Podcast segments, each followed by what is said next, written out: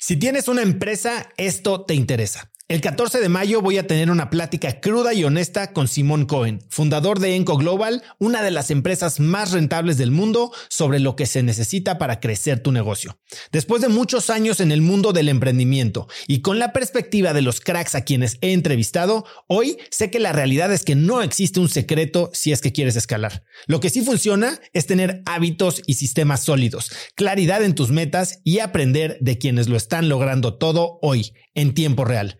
Te invito a Business Hackers, un evento virtual en el que por primera vez Simón nos contará los detalles de su negocio para entender qué hay detrás de ese éxito y qué es lo que se necesita para replicarlo en tu propia empresa. Conéctate a Business Hackers desde donde estés el próximo 14 de mayo. Inscríbete hoy mismo en cracks.la diagonal hackers y encuentras el link en la descripción de este episodio. Este episodio es presentado por Diri Móvil, la innovadora compañía de telefonía celular que conecta a cientos de miles de mexicanos. Yo no sé a ti, pero lo peor que me puede pasar es quedarme sin datos en mi plan o quedarme incomunicado en eventos y no poder trabajar desde donde esté. Platicando con amigos sobre este problema, hace unos meses conocí Diri, que es el líder indiscutible en la venta de eSIMs digitales que puedes usar como línea principal manteniendo tu número actual o también como línea secundaria para siempre estar conectado en México, Estados Unidos y Canadá. A través de la aplicación de Diri puedes gestionar tu línea y elegir entre diversos planes como el que yo uso de 40 gigas al mes por solo 279 pesos. Por escuchar cracks, Didi te regala 7 días de servicio ilimitado totalmente gratis descargando tu eSIM gratis en didi.mx diagonal cracks. Didi se escribe D de dedo y R I.mx diagonal cracks. Vamos al piso 10 donde yo estaba hospedado, se abre la puerta del elevador, camino hacia mi cuarto, saco las llaves, mi esposa estaba del lado derecho, luego estaba Diego, luego estaba Bruno, y en eso abro la puerta del cuarto. Y en ese momento, ¡boom! Todo vuela en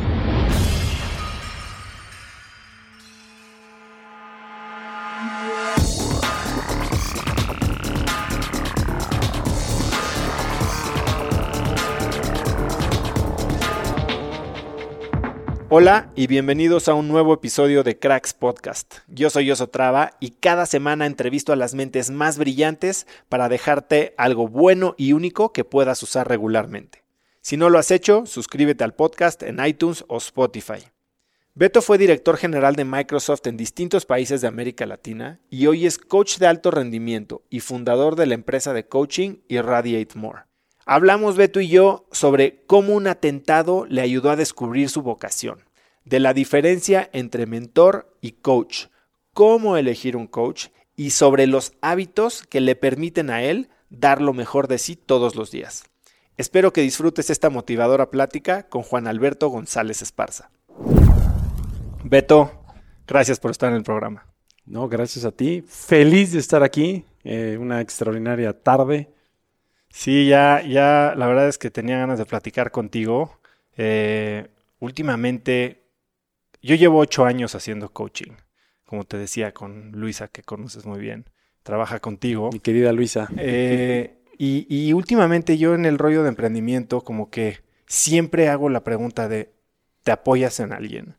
Y todo el mundo tiene mentores, todo el mundo tiene el amigo emprendedor, pero creo que una figura externa de, coaching, o sea, que es la palabra, y ahorita vamos a entrar mucho a detalle, a mí es de las cosas que me ha ayudado y cuando las he dejado, porque es como ciclos, ¿no? Te está yendo mal, entonces le pones atención, entonces te, estás, te sientes bien y, luego te metes, lo, dejas, y luego te sales y entonces te clavas otra vez. Pero a ti, quiero empezar por conocer un poco más de ti. Eh, y te he oído decir que eres el coleccionista de hábitos.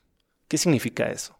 Sí, mira, eso, eso es una, una curiosidad que me entró hace yo creo que unos, unos más de 20 años. Este, una de las cosas que me empecé a dar cuenta es que hay siempre, no sé si te pasa que en la vida vas viendo, vas caminando y vas conociendo gente asombrosa, gente que resalta más que otros, gente que dices, wow, con esta persona simplemente me sorprendió lo que hizo en el escenario o lo que hizo en el negocio o lo que hizo en su casa o lo que hace en el deporte, ¿no?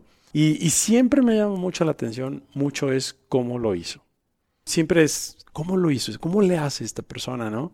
Y entonces me empecé a dar cuenta que una de, la, de los grandes diferenciadores de las personas que iba conociendo eran sus rutinas, ¿no? sus prácticas, sus rituales, sus tácticas. sus tácticas, sus hábitos diarios, ¿no? Entonces me empezó a entrar este amor por preguntar, ¿y tú qué haces en las mañanas? Eh, estoy curioso, cuéntame, cuando te levantas, ¿qué es lo primero que haces? Y, este, y eso me mata de curiosidad en las personas, ¿no? Siempre por eso pregunto, ¿quién eres tú? ¿Cómo le haces? Este, y ahí empecé a descubrir un mundo de, ideas, de prácticas, rutinas, rituales, acciones, tácticas, como tú dices. Y había desde que la gente que dice, bueno, pues yo me levanto en las mañanas y rezo. Y todos los días rezo. Y después de rezar hago 10 lagartijas. wow, ¿de verdad haces 10 lagartijas? Ok, rezar y lagartijas, ¿no? ¿Y tú qué haces? Y así empecé a darme cuenta que había eh, todo mundo eh, que se considera de alguna manera exitoso en su vida tiene una serie de rituales, ¿no? de, prácticas diarias, de acciones eh, que los de alguna manera los diferencian de los demás, que los hacen sentir mejor con ellos mismos, que los hacen sentir más en paz, ¿no? los hacen sentir más, a mí me gusta mucho esta palabra, como en alineación con ellos mismos, ¿no? Y entonces empecé a hacer eso, a, coleccionar hábitos y a tratar de determinar cuáles de esos hábitos. Y experimentas con ellos. Me encanta experimentar con hábitos, me encanta intentar. Yo, por ejemplo, ahora que me dedico al mundo del coaching, eh, y muchos de nuestros procesos de coaching están orientados en hábitos. Ahora ya está, todo lo que hacemos nosotros está basado en ciencia y en mucho, muchos otros estudios, no empíricamente, ¿no? Como yo lo, lo, venía haciendo, pero nunca doy una recomendación de haz algo si nunca lo he intentado, ¿no? Entonces me encanta luego experimentar y en casa de mi esposa de repente ya sabes, ¿y ahora por qué estás haciendo esto, no? Entonces le digo, bueno, es que escuché que esto funcionaba muy bien, Soy idéntico. Entonces, sí, en eso nos parecemos. Muchísimo. a mí, de hecho, gran parte de lo que hacemos aquí en el podcast y justo así es la introducción al programa, es trato de descubrir los hábitos y tácticas y la mentalidad que usan los mejores para triunfar en la vida. Sí, claro. Y, mucho de eso lo, pongo en práctica. Yo, creo que lo más chistoso que he hecho últimamente es, estoy practicando en las mañanas el método Wim Hof de respiración con un ejercicio de visualización, pero nos fuimos a esquiar en eh, febrero a Utah y estábamos a menos 16 grados. Y Wim Hof, bueno, pues el Iceman, este tema de aguantar el frío y demás, pero hablando con una persona que me sigue gracias al podcast, me decía, ah, ahora intenta el método Wim Hof, pero haciendo la posición del caballo mm. o el parado del caballo. Y es medio un baile, medio tai chi, medio chigón, no sé, entonces me despertaba a las 6 de la mañana, salía al balcón que estaba a menos 16 grados y me ponía a hacer respiraciones medio haciendo estos movimientos. Y un día sale mi esposa y me dice, ¿qué estás haciendo? o sea, y pues yo practicando cosas, probando cosas, digo, no seguía haciendo el parado del caballo, pero sí sigo con la respiración. Sí, claro. Yo ahorita traigo recientemente, ahorita seguramente ya lo, lo has comentado o lo has leído, eh, está este famoso club de las 5 de la mañana, ¿no? Es, un, es uno de los grandes hábitos eh, que se han venido estudiando. El, eh, y Robin Sharma, que es un gran autor, ha venido estudiando esto por muchos años, ¿no? Este, y hay toda una teoría, hay toda una teoría, hay toda una ciencia, hay todo un estudio de qué pasa con tu cuerpo cuando te levantas a las 5 de la mañana, ¿no? Y, hay tres cosas que tienes que hacer a las 5 de la mañana. son solo tres, no, no 20, no 5, no 10 entre 5 y 6 de la mañana hay tres cosas que son fundamentales hacer. yo dije, wow. ahorita ando con eso. Este, ¿Cuáles son las tres? Las cinco es, son 20 minutos de ejercicio. O sea, en cuanto te levantas, lo primero que tienes que hacer es activar el cuerpo. Y tienen que ser 20 minutos, muy estrictos, muy enfocados y mover tu cuerpo y eh, ya para que, tu, digamos, todas tus hormonas, ¿no? Oxitocina, dopamina, cortisol, pero tienen que ser 20 minutos muy exactos. Y después tienes que entrar en 20 minutos de una meditación profunda. Este, inmediatamente después de esa meditación, tienes que dedicar 20 minutos para hacer una lectura o una gran reflexión del día.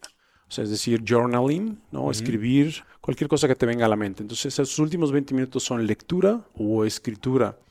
Y una de las cosas que he comenzado a experimentar es el poder que tiene sobre el día. Es decir, es increíble el cómo te cambia esa mentalidad de cómo estás atacando el día, ¿me explico? Totalmente. Eh, porque además tiene todo un factor psicológico detrás de que tú estás haciendo eso mientras muchos otros están dormidos. o trabajando O y trabajando. metiéndose al torbellino, al torbellino del externo, día a día. ¿no? Exacto. Entonces es como una, una, una hora muy sagrada y estas tres cosas este, ayudan mucho, mucho a, a este, al elevar tu nivel de conciencia, poner una buena intención, eh, al enfocarte, enfocarte más en las acciones y tácticas que quieres hacer durante el día. Entonces, bueno, siempre es padre estar experimentando estas cosas. Hay que ser consistente también, es un reto también. Hay algunas que eh, vas, de- vas dejando, que dices, wow, esto aquí sigo sin sentir nada, ¿no? Sí, al final es lo que te funciona. a Sí, ti. es que te funciona a ti y esa es parte hoy en día de lo que también trata uno de enseñar a la gente, ¿no? ¿Cuál es el hábito que has adquirido en el último año que mayor impacto positivo ha tenido en tu vida? Yo creo que el más, el más importante de, que ha tenido en mi vida, yo te diría son dos. O sea, este, uno es la- el agradecimiento, ¿no? Este, agradecer para mí es fundamental. O sea, en cuanto abro mis ojos, mis pies tocan piso, eh, tengo un, un ritual de dos minutos de agradecimiento. ¿Cómo No se ve? Este, es, es muy bonito. o sea, Es un, simplemente me paro, eh, mis pies tocan tierra, tomo cinco respiraciones profundas.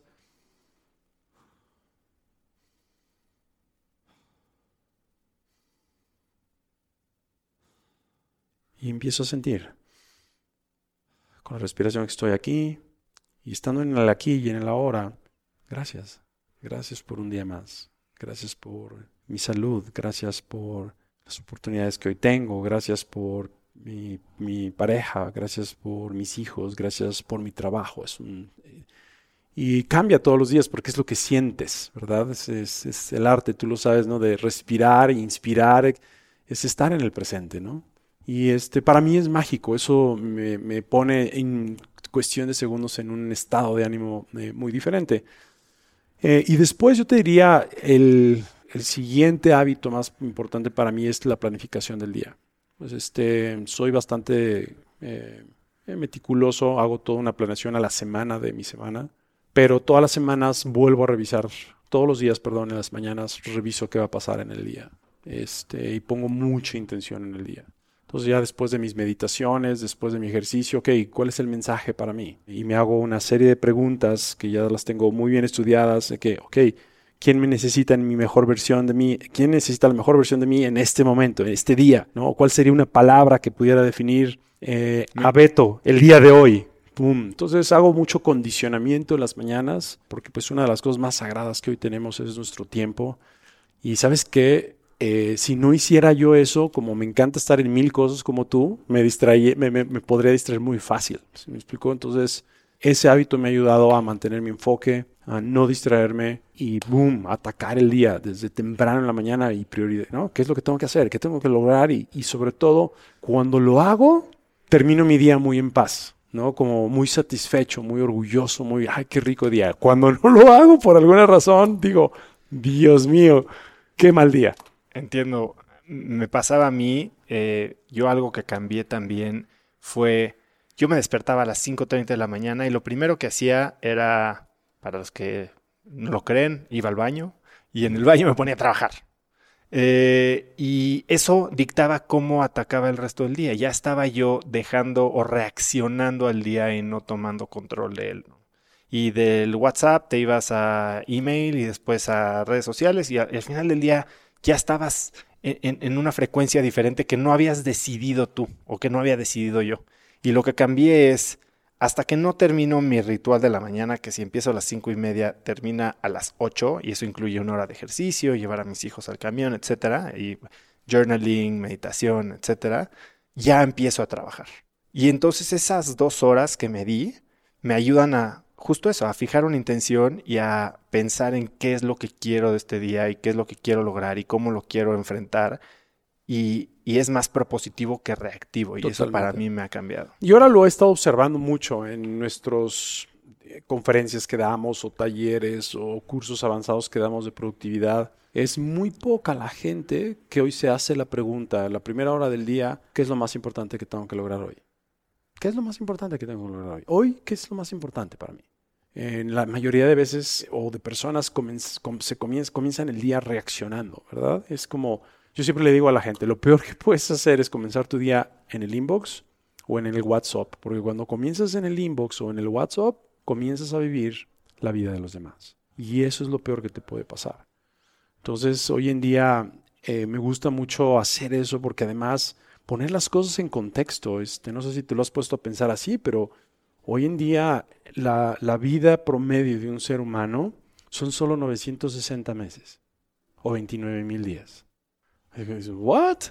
¿No? ¿De qué estás hablando? o sea, la vida promedio de un ser humano son solo 960 meses. ¿Qué estás haciendo con tu vida, no? O verlo de esta manera, hoy en día las distracciones, ¿verdad?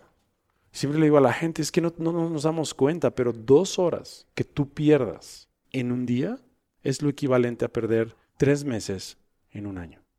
Dos horas que pierdas a la semana, así, ah, me distraje, perdón, ah, es que entré tantito aquí, entré tan, dos horas nada más, son tres meses. Y luego la gente dice, wow, no, no me lo había puesto a pensar de esa manera. Entonces, hoy para mucha gente su año es de nueve meses. Sí, un ejercicio similar que leí en un post que lo voy a buscar y lo voy a poner en las notas del show en cracks.la diagonal beto, es teniendo esa cifra de 920 meses, ¿cuántos llevas vividos y calcula cuántos te quedan? Ahora, piensa en cuántas veces al mes comes hamburguesas. Y si te gusta comer hamburguesas, ¿cuántas veces lo haces al mes? Hoy, bueno, pues como dos veces al mes hamburguesas. Piensa cuántas hamburguesas te, te, quedan por comer el resto de tu vida y eso van a hacer que cada hamburguesa sea aún más valiosa para ti. Y una hamburguesa es tal vez algo muy banal o muy superficial, pero piensa cuántas veces para los que no ven a sus papás todas las semanas o no, o no viven con ellos, cuántas veces al mes ves a tus hermanos o cuántas veces al año ves a tus hermanos. Y entonces vas a poder pensar, ok, me quedan 16 de estos días en el resto de mi vida, o 20, aunque fueran 50, o sea, siguen siendo días contados. Entonces, cada vez que tengas la oportunidad de vivir esa experiencia, la vas a vivir mucho más plena o mucho más conscientemente. Claro, y disfrutando, ¿no? Porque a veces hoy en día también se nos ha perdido mucho la capacidad de sorprendernos.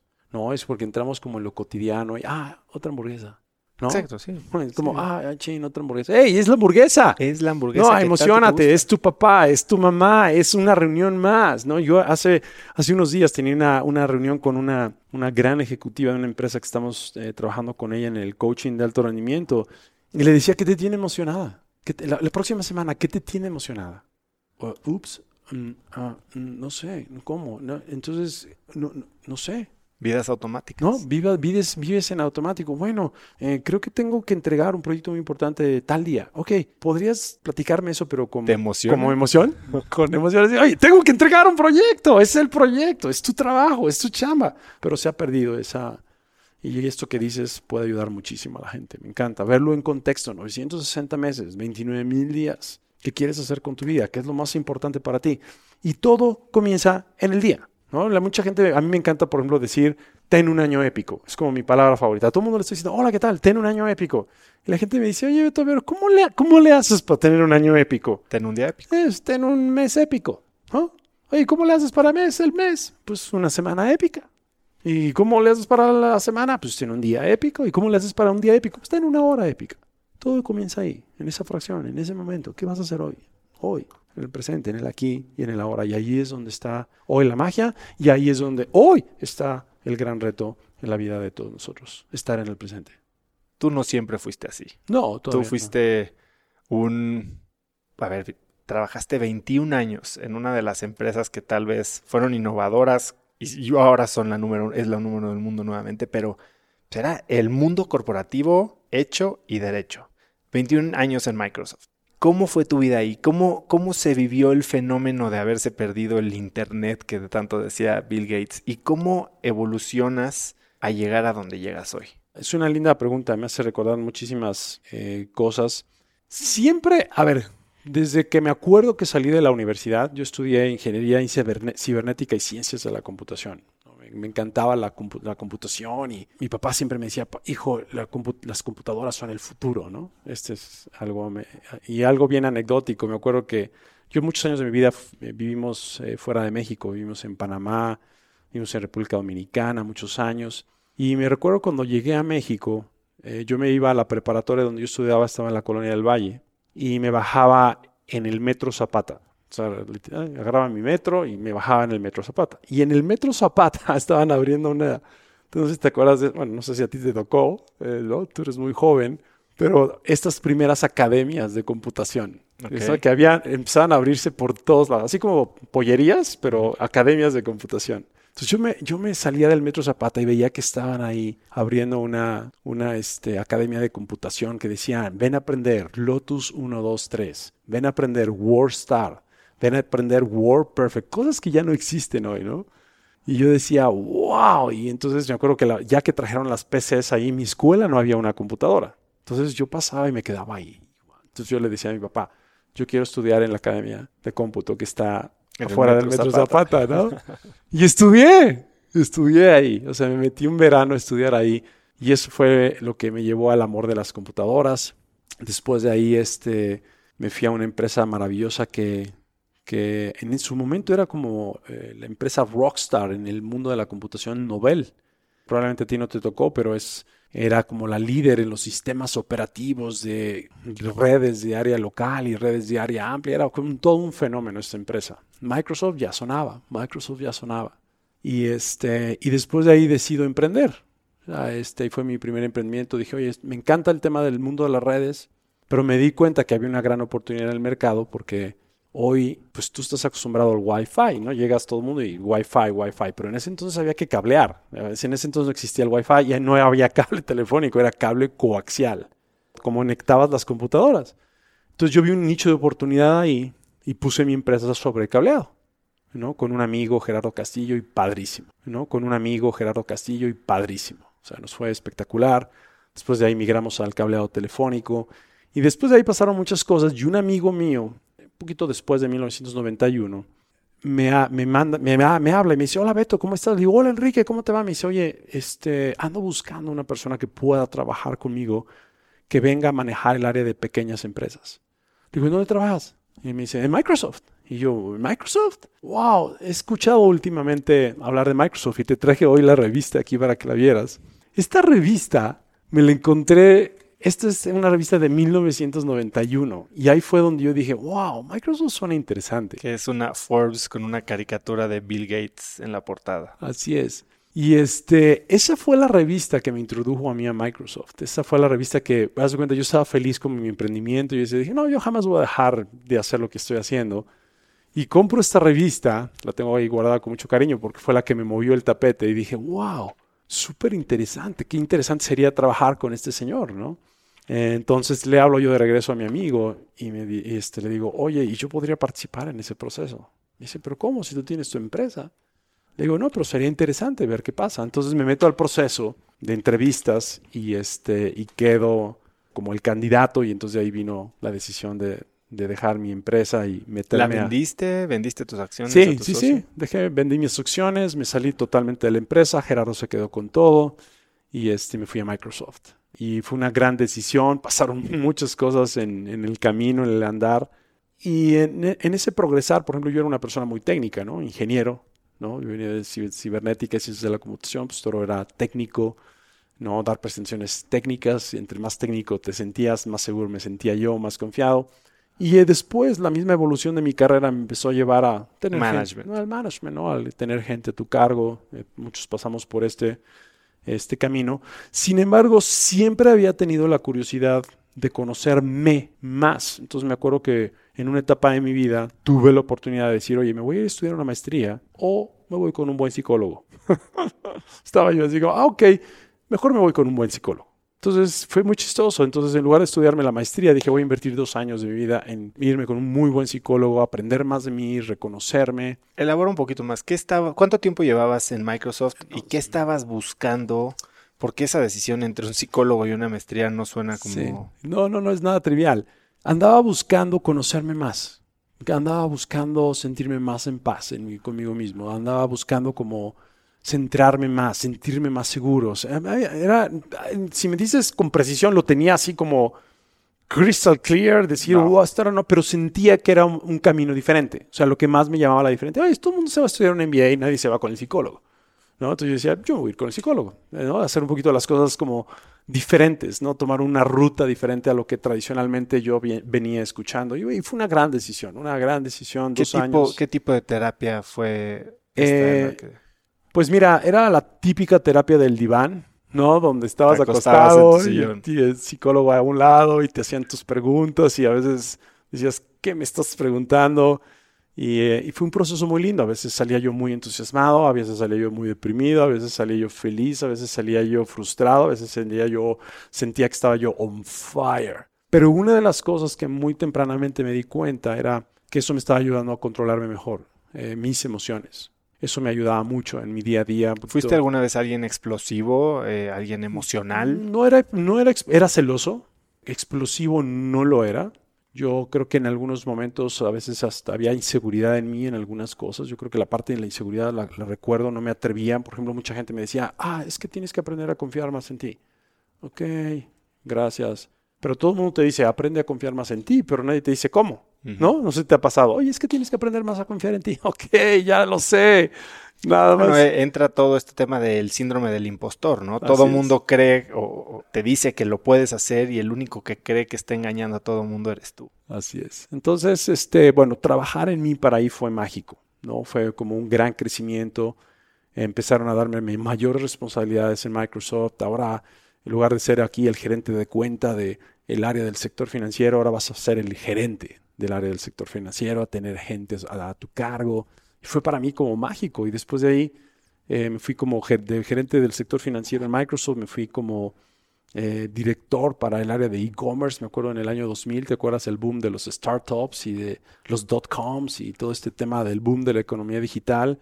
Eh, a mí me fascinaba mucho el tema del comercio electrónico, entonces me, ponía a estudiar y qué está pasando y me nombran a mí el director de esa área. Yo era feliz porque además era un área que nadie tenía ni idea de qué hacer, ni yo tampoco, pero tenías que hacer algo nuevo y diferente y era como cool y era era otra época, decir, bueno, wow, aquí hay que inventar, aquí hay que hacer cosas nuevas y, me fue muy bien. Y después de ahí, este, me voy como director general para eh, Microsoft en Perú. Y fue uno de mis primeros saltos, o sea, en medio de eso pues, hubo mucho, mucho estudio, tuve la oportunidad de entrar a la academia de liderazgo que tenía Microsoft en alianza con universidades como Wharton, en Estados Unidos tenía un programa muy padre de liderazgo y este, empecé a meterme más en el management, en cómo se manejaba un negocio y de ahí me voy a la dirección general de Microsoft en Perú. Una experiencia espectacular, lleno de anécdotas, ¿no? Típico que llegas tu primer día a ser el director general y en esa época no existían los procesos de inducción que hoy tienen las empresas. Llegas y, ok, ya eres el director general. Ok, muy bien, llegas, te sientas y dices, ok, ¿y ahora qué voy a hacer, no? ¿A quién le llamo? ¿Cómo se hace? ¿Cómo se come? De ahí me voy a a Microsoft Colombia y probablemente ahí vino el incidente que cambió radicalmente mi vida. Este, yo estaba muy feliz de haber sido promovido como director general para Microsoft en Colombia. Yo me fui en el 2000, a finales del 2002, 2006, eh, perdón, eh, no, perdón, 2003 fue el incidente, 2002. Yo me fui en noviembre. Me fui a Colombia eh, y el febrero 6 del 2003 mi esposa tenía más o menos, para que tengas una idea, tres días de haber llegado a vivir a Colombia. Yo tenía dos meses viviendo en Colombia, o sea, más o menos noviembre, diciembre, enero, tres meses. Y en ese entonces había nacido Diego y Bruno, eh, dos de mis hijos. Y los invito a cenar ese día. Yo estaba muy feliz porque me habían promovido como director general. Les digo, oye, vámonos a cenar, los invito a cenar. Y me dice mi esposa, ok, vamos a cenar. Nos fuimos al hotel donde yo estaba hospedado, es el Hotel El Nogal en, en Colombia. Llegamos al restaurante, me acuerdo perfecto, 8 y 5 de la noche. Pido mesa para cuatro. La señorita ya me conocía, yo vivía en el hotel. No, señor González, ¿cómo está usted? Ya sabes cómo hablan de lindo los colombianos. Eh, ahorita le traemos su mesa. Y en ese momento se sale del restaurante mi hijo Bruno. De repente se sale del restaurante, nos distrajimos mi esposa y yo. Y en eso mi esposa me dice, Beto, Bruno no está en el restaurante. Le digo, ¿cómo que no está? Me salgo del restaurante y veo al niño corriendo, jugando hacia un elevador. Entonces corro tras de él y poco antes de que el niño se subiera al elevador, lo logro cargar. Y le digo, Bruno, ¿qué estás haciendo jugando? Papá, botones, ¿no? Que él quería picar todos los botones. Entonces mi esposa me alcanza con Diego y me dice, Beto, ¿sabes qué es mejor? Es el mejor momento para, ir a descansar mejor. O sea, vamos a descansar y más tarde bajamos a cenar. Le digo, ok, perfecto, no hay problema. Subimos, vamos al piso 10 donde yo estaba hospedado, se abre la puerta del elevador, camino hacia mi cuarto saco las llaves, mi esposa estaba del lado derecho, luego estaba Diego, luego estaba Bruno, y en eso abro la puerta del cuarto y en ese momento, ¡boom! Todo vuela en pedazos. Yo nomás me acuerdo una ráfaga de fuego que viene hacia mí. Así como en las películas. Y yo salto sobre Diego y sobre Bruno, caigo, la ráfaga de fuego hace volar a mi esposa 7, 8 metros y caigo sobre mis hijos. Y yo me acuerdo que era un silencio sepulcral. Un silencio sepulcral. Yo veía los ojos de mis hijos y, ves cuando hay estos grandes estallidos que sientes como un ruido en tu oído de y, un ruidito, un zumbido horrible. Y yo no reaccionaba, yo estaba como, como entre aturdido, paralizado, pero no dejaba, no dejaba de ver los ojos de mis hijos. Los ojos de mis hijos me hablaban, me decían como brillaban y, y hoy es el día que sus ojos los traigo tatuados aquí adentro. Papá, muévete, papá reacciona, papá haz algo. Yo estaba paralizado y para mí ese momento fue eterno. Fueron como dos minutos, no tengo ni idea. En eso, reacciono, volteo mi alrededor, veo la magnitud del desastre y empiezo a gritar desesperadamente por mi esposa. Entonces me paro, agarro a Diego y a Bruno le digo, ¿están bien? Y los niños no hablaban, estaban paralizados. Y en eso veo que no, no podía yo ver hacia dónde estaba mi esposa. Entonces le dije a, Diego y a Bruno, yo decidí, se quedan aquí, abraza a tu hermano, Diego voy a buscar a tu mamá. Papito, no me dejes. Abraza a tu hermano. Papito, no me dejes. Abrázalo. Boom. Salgo corriendo a buscar a Mini. Y la encuentro pues siete metros después, aturdida, golpeada por el, por el impacto de, de, esta ráfaga de fuego. La, me, la, la veo, me, veo que está bien, entre comillas. Ve todo dónde están los niños. Los niños están bien, dame la mano. Y regresamos a donde estaban los niños. Y, este, y nuevamente la familia estaba junta. Estábamos integrados y esto en un piso 10. Piso 10, nos dimos la mano, respiramos y dije, wow. Y ese, ese es el momento donde piensas, tu vida puede cambiar, tu vida se puede ver amenazada en cuestión de segundos. No sabes qué pueda pasar mañana, no puedes, sabes qué pueda pasar hoy. Después de ahí pasaron muchas cosas, muchas cosas. Este, tardamos en evacuar el lugar un par de horas. Eh, me tocó, eh, nos tocó rescatar a unas niñas que se quedaron atoradas en el cuarto de al lado encontrar la salida, las escaleras de emergencia estaban totalmente destruidas, eh, logramos salir por la parte de, digamos, los exteriores del edificio hasta que encontramos una salida, en fin, todo un, eh, pasaje. Y ya cuando llegamos hasta, hasta un, lugar, había ya típico como en las películas, oye, ¿nos vamos por la izquierda o por la derecha? Pues por la derecha. Y encontramos una salida del edificio. Cuando logramos salir, pues vimos la magnitud del desastre, ¿no? Había sido un atentado terrorista este, estaba el ejército fuera, cientos de muertos, desastre, desastre. Y nosotros me acuerdo que agarré la mano, le agarré la mano a mi esposa, a mis hijos y corrimos, corrimos, no sabíamos ni para dónde. Yo tenía dos meses viviendo en Colombia, nos refugiamos en un, en un restaurancito que encontramos, temblabas, yo, yo me acuerdo que le decía al mesero, de, denme un bolillo. ¿te acuerdas que de chiquito decía, tómate un bolillo, ¿no? Y el mesero se me quedaba viendo, qué está hablando, señor? Un bolillo, un bolillo, ¿no? los niños estaban pálidos. Ahí mi, mi vida cambió, este, sustancialmente. O sea, sustancialmente. Yo te diría a tu pregunta y a mi mega respuesta, ese fue el punto de quiebre, eh, a darme cuenta que había que darle un significado eh, radicalmente diferente a mi vida a las formas, a los cómo de lo que yo estaba haciendo. ¿Te enganchaste mucho en esa experiencia? ¿La pudiste superar o asimilar eh, de, alguna manera o con ayuda de alguien? Sí, tuve, tuve que tener ayuda profesional. Yo estaba muy enojado, estaba frustrado, estaba asustado, estaba, me sentía al inicio como cómo es posible que por mi ambición de más y ser el director general y traje a mi esposa y a mi hija a Colombia cuando sabía que había en esa época peligro, ¿no? Estaba yo todo en ese momento de víctima y cómo es posible. Entonces, gracias a Dios tuve extraordinarios eh, terapeutas cercanos a mí. Este, mi esposa también lo tuvo que tener, mis hijos también. Y para mí, yo me acuerdo que... ¿Se quedaron en Colombia? Fue algo muy bonito. Decidimos quedarnos en Colombia. Fue una de las mejores decisiones pudimos haber tomado nuestra vida. Porque después de las terapias, después de todo lo que tuvimos que trabajar para sacar todo este enojo, frustración, miedo, em, me acuerdo que mi esposa me dice, quiero hablar contigo a solas. Yo dije, ok, un domingo. Le digo, yo también. Oye, pero no sé cómo te quiero, no sé cómo decirte lo que te quiero decir. Le digo, yo tampoco. Ok, vas tú, sacas tú o saco yo. y me dice ella, no sé cómo decírtelo, pero algo me dice por dentro que no nos debemos ir de Colombia. Y yo, wow. ¿Sabes qué? A mí algo por dentro me dice que no nos debemos ir de Colombia.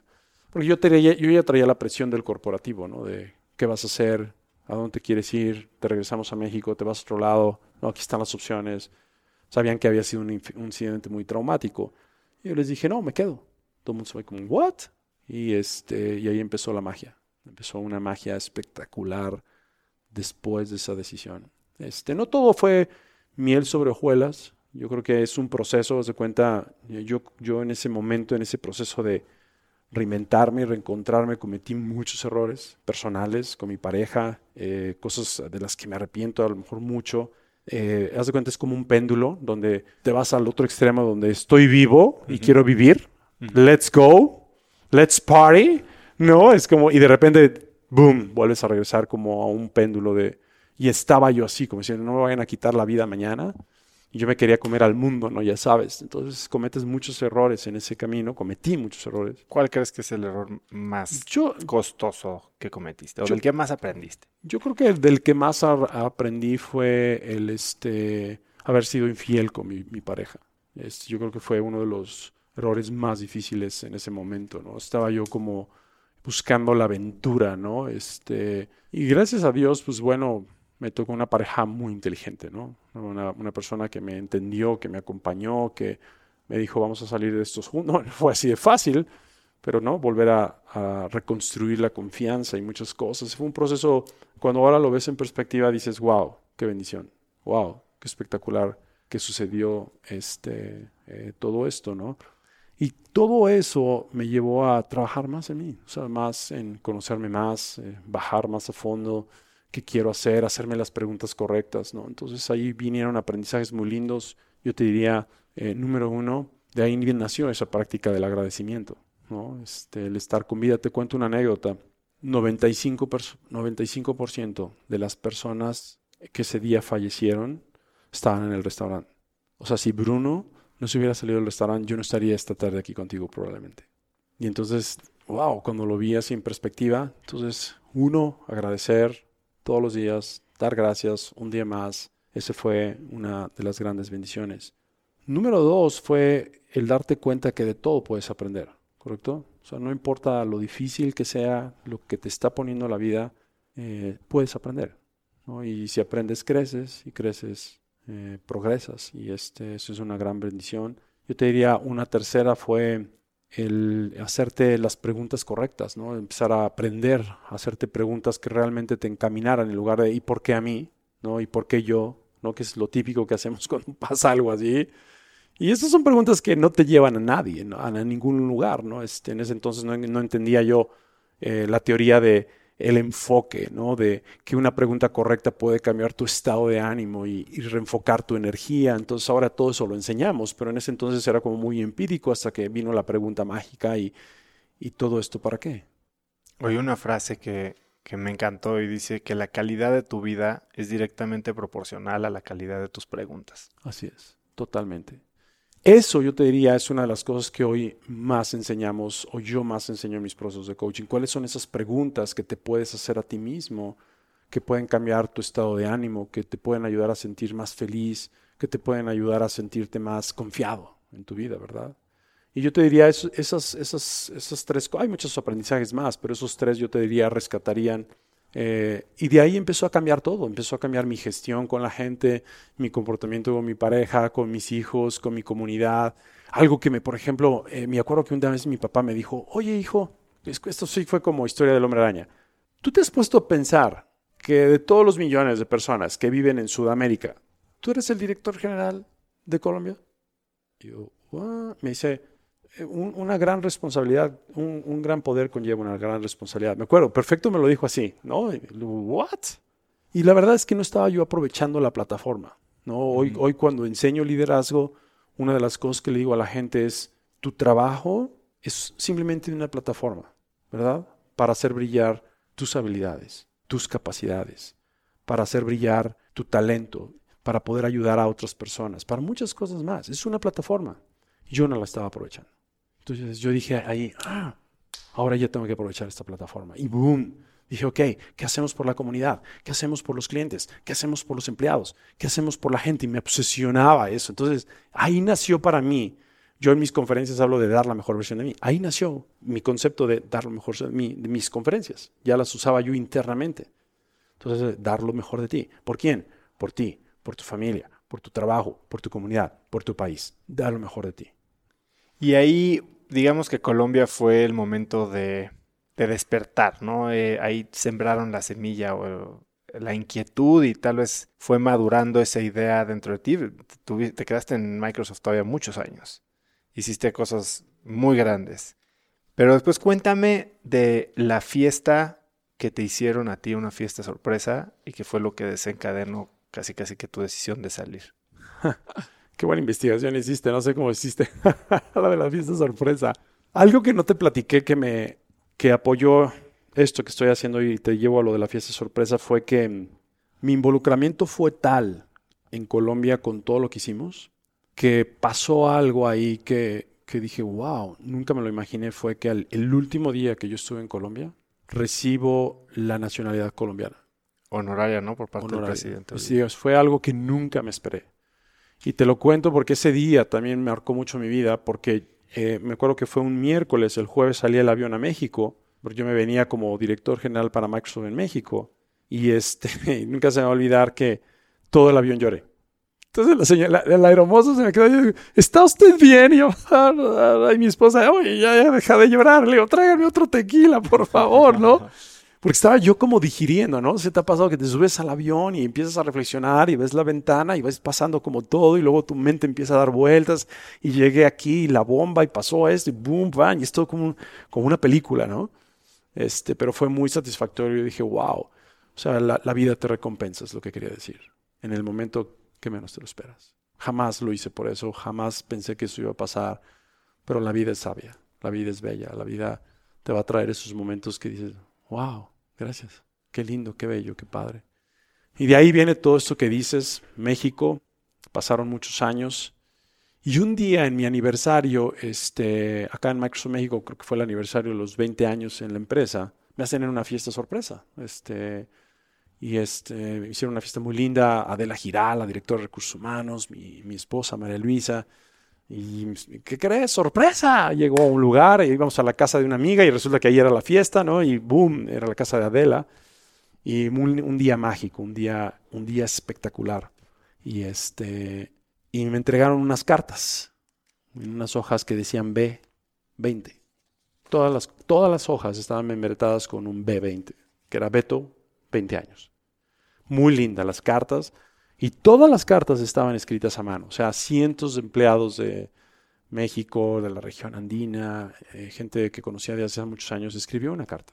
Me escribió una carta. Y pues, pues, después de la fiesta, ¿no? Este, unos tequilas y todo, te pones a leer las cartas y yo, yo estaba conmovido totalmente. Y decía, wow. Entonces, llegando a la casa después de esa fiesta sorpresa, me dice mi esposa, ¿qué tienes? Digo, no, nada. Ya sabes que ellas tienen, ¿no? Las esposas del este sexto, sentido. Nada, te lo juro que nada, estoy muy bien. No, no, ¿qué tienes? ¿Qué te pasa? Digo, no sé, no sé, estoy conmovido. Gracias, gracias por la fiesta, gracias a ti, Adela. Este, pero estaba leyendo todas estas cartas y, wow. Y me dice, ¿qué tienes? Digo, ¿quieres que hablemos de esto a las 4 de la mañana? Le digo, estamos tú y yo dopados en este momento, es el momento. ¿Qué tienes? Le digo, la verdad, te voy a ser sincero estoy muy agradecido de esto. Ha sido increíble todos estos años aquí. Pero la verdad, no sé si esto es lo que yo quiero seguir haciendo resto de mi vida.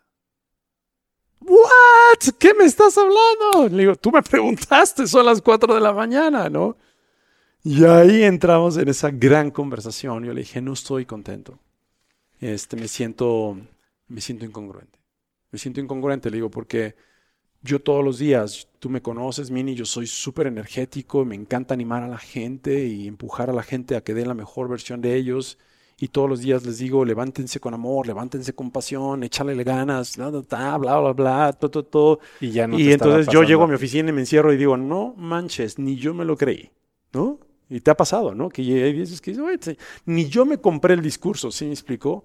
Y ya me sentía yo mal, había algo ahí que no me gustaba ya no estaba, ya no comulgaba mucho con muchos de los comos, este, en donde invertía mi tiempo en el trabajo, porque bueno, son, son puestos apasionantes, ¿no? Es, pero tienes que acostumbrarte a vivir en la vida corporativa. En una época a mí me excitaba vivir en la vida corporativa y, y vives al cuarto. ¿Eres el héroe en el cuarto o eres el villano en el cuarto? Allí es Q1, Q2, Q3, números, números, boom. Hey, hey, entregaste los números, eres el héroe. No entregaste los números, ya no eres el héroe. Y así te la pasas. Te acostumbras, es un modus vivendi y tienes adrenalina y vives y boom, boom, boom, y es un reto. Y un momento donde dice, wow, eh, no sé si esto me está encantando. No, este, estaba yo ¿Hubo alguna carta o fue algo que como que detonara ese, esa claridad en tu cabeza? Sí, eh, sí, yo creo que había un factor común denominador en las cartas. Eh, yo siempre fui un, un gran fan del, siempre he sido un gran fan del desarrollo personal de la gente. O sea, es decir, si tú veías mis reviews de mis directores, lo que yo escribía, hasta Adela Girala, directora de recursos ¿cómo, ¿a qué horas escribes todo esto? O sea, ¿por qué escribiste todo esto? Pudiste haber hecho un resumen. Me gustaba meterme, me gustaba ponerle intención, corazón. Es el desarrollo de una persona, ¿correcto? si, si, haces algo mal ahí, impactas la vida de, de, él y de su familia, de muchas otras personas. Y todos venían, había un, un, un un factor que, era gracias por lo que has hecho por mi carrera profesional, gracias por tu guía, gracias por haberme, ¿no? Había muchas cartas que mencionaban que, que mi guía o mi mentoría, ¿no? Este, les había ayudado en su desarrollo personal. Y este, yo dije, wow, hmm, esto es un área. ¿Conoces el concepto de los sweet spots? Es una, un área dulce, ¿no? Un sweet spot es un área que, que te gusta algo hacer mucho, ¿no? Algo que te encanta. Donde se acomodan las Donde se acomodan las cosas, ¿no? Y, en la vida corporativa, una de las cosas que siempre le recomiendo a la gente es aprende a visualizar y encontrar tus sweet spots. Y trata de estar lo más que puedas ahí, ¿no? Tus sweet spots. Pero no siempre puedes estar ahí. El, eh, es raro si logras llegar al 70, 80% de tu tiempo en los sweet spots, porque siempre va a haber otras cosas que tienes que hacer. Entonces dije, wow, esto es un sweet spot. ¿Qué otros sweet spots hay ahí? Ah, bueno, wow. Enseñar a la gente me encanta. Ok, wow. Darle mentoría a la gente me encanta. Ok, wow. Este, hablar en público eh, con mi equipo de trabajo y el town hall de todos los empleados. Me encanta. Ok. Después empecé a hacerme la pregunta, hmm, ¿de qué otra forma podría hacer eso? ¿No? ¿Qué otra cosa podría yo hacer en mi vida que, pudiera yo estar todo esto? Sweet spots por aquí, por allá. ¡Wow! Y ahí es donde nace la idea de lo que estoy haciendo hoy, ¿no? Entonces, este, es mágico. Tú eh, justo hablas de... Mágico para mí, ¿no? El gran valor de, la mentoría o, la guía que le diste a tus subordinados, a tu equipo. ¿Tú tuviste a alguien así a lo largo de estos 20 años? Soy fan de los coaches. O sea, en los últimos 15 años yo he tenido coaches de chile de dulce de manteca. De si tuvieras que escoger uno, durante tu etapa corporativa. Te lo digo porque mucha gente que nos oye está en trabajos corporativos. Hace poco recibí un mensaje. Me decía, Oso, estoy a un episodio más de renunciar a mi trabajo. Hmm. porque justo las historias que cuenta la gente es cómo encontró su vocación, cómo encontró su pasión y cómo se atrevió a tomar acción masiva para hacer que esa realidad de sweet spots fuera su realidad y no solo un sueño, ¿no? Entonces, para ti, ¿cómo fue o quién marcó eh, la diferencia durante ese camino? Lupita Bolio. ¿Ella quién era? Una gran coach, ella es una coach de la, eh, del International Coach Federation, es una mujer que tiene una historia de vida espectacular. Y yo soy, igual que tú, muy arriesgado. Me, gusta a veces tomar riesgos, eh, los mido, pero los, ¿cómo la conocí? Voy a una conferencia, Lupita Bolio, la presentan, escucho su historia de vida, dije, wow, me encantó. Me meto entre la gente, voy, la persigo así radicalmente. ¡Ey! Lupita Bolio, sí. Wow con la historia que acabas de contar. ¿Cómo le hago para conocerte más? ¿No? Así fue, literal. ¡Pum! Entonces, este, ya después me platicó el resto de la historia de su vida. Una mujer impresionante, es impresionante. Y este, eh, decidí que ella fuera mi coach por muchos años. Este, y fue, marcó mi vida, marcó mi vida. He tenido muchos coaches, en momentos busqué coaches, a lo mejor un poquito con más especialización en el área de negocios, ¿correcto? A veces hay coaches con un poquito más de especialización en el área de vida eh, o en el área de salud, nutrición, no sé, hay, hay diferentes momentos, ¿no? Ella lo que me fascinaba es que era muy holística, ¿sí me explicó? Me, daba, me, me, ayudaba mucho a, a, a pensar 360, ¿no? Es decir, yo siempre le digo a la gente, tarde o temprano, lo que pasa en tu vida personal se va a desparramar a tu vida profesional. Tarde o temprano lo que pasa en tu vida profesional se va a desparramar a tu vida personal. ¿no? Porque hay esta ilusión de que mi trabajo es mi trabajo, mi vida personal es mi vida personal. Ay, eso es bullshit. Y últimamente menos. Menos, o sea. menos. O sea, últimamente menos. Deja de dar, esos son creencias. Rompe esa creencia porque eso no es así. Eso este, es algo que hace mucho daño hoy en día eh, en las personas. Entonces, yo te diría, Lupita Bolio, sin duda alguna, fue una de las grandes eh, coaches que yo tuve en mi vida. Eh, y estoy muy agradecido, muy bendecido. Ella me mandó un proceso de desarrollo personal que la odié a ella cuando yo estuve ahí. Lo típico que dice, oye Beto, ya sabes cómo son los coaches. De... Mm, te conozco ya desde hace varios años y tú deberías de, ¿no? Ir a este curso. Ah, cuéntame, Lupita, de ese curso, ¿no? Ya tomé nota de ese. Oye, se llamaba, se llama el lugar el Instituto Hoffman. No sé si has oído hablar de él. Pero ahora Hoffman, este instituto tiene muchos estudios de Harvard y de, varias universidades muy prestigiadas, donde este es uno de los mejores institutos para poder trabajar en ti y hacer cambios profundos. Este tiene una metodología muy poderosa. Entonces yo dije, ok, me voy a meter, me meto al internet, veo Hoffman, ok, digo, wow, suena interesante, cursos. Digo, oh, wow, Lupita, no manches, 15 días. ¿No? Ya sabes, tipo los que ha sido, ¿no? El tuyo de Tony Robbins, pero este 15 días seguidos, o sea, de ¿Cómo me voy a ir 15 días? Yo trabajo en Microsoft. En Microsoft no puedes irte 15 días. Exacto. Yo creo que tú estás listo. Y yo dije, wow, me tengo que idear. Tengo que, sabes, que empiezas como a conspirar y en eso dije, ok, ya sé qué voy a hacer. Y hablo con mi jefe, le digo, ¿sabes qué? Es el momento para que yo no esté aquí. Yo no esté aquí un mes y, darle la oportunidad a la persona que creo que se puede quedar en mi lugar en su momento dado y hacer un plan de desarrollo. Todo es framing. Todo framing, ¿no? Todo, ya sabes. y mi jefe, ok, no suena tan mal. Y mira, y además le potenciamos a esta gente. Y acá yo, yo me voy, arreglo mi vida, regreso, bombos y platillos y boom, doy lo mejor de mí. Ok, no suena tan mal. Y entonces me lo compraron, boom, lo hice, me fui a Hoffman. Espectacular. Los, a los tres días de saque del curso, ¿no? De, la odiaba yo a ella. Dice, no Lupita, ¿por qué me mandaste aquí? ¿No? De esas veces que, ¿Cuál era la experiencia que te estaba haciendo sufrir? Eh, pues reconocer todos esos patrones que hoy me venían limitando. Yo te diría, para mí fue muy doloroso. O sea, había un ejercicio donde tenías que escribir qué patrones tenías heredados que no te estuvieran empoderando y que te estaban limitando y que tenías, y tenías que trabajar en... Y que hay veces, como dices, descubrir porque no sabes que los claro, Actúas con esas reglas implícitas que ni siquiera son conscientes. Exactamente, entonces empiezas a escribir y con la guía de gente experta y a ver, y, y wow, salió eso, y wow, salió eso. Y luego tienen ahí en este instituto una metodología muy, es, una técnica, hay muchas técnicas hoy que ya uno conoce de esto para, para digamos, reprogramar patrones, ¿no? Pero aquí hay una parte que es muy intensa, que es escribes todos los patrones que hoy te están de alguna manera limitando, de tu papá y de tu mamá, porque eso es lo que ellos le llaman el amor negativo, este, en esa metodología. Es decir, no es que lo hicieron con mala intención, pero te los heredaron, así como a ellos les heredaron. Y, además esto baja a 6, 7, 8 generaciones, increíble, ¿no? esos patrones que traemos.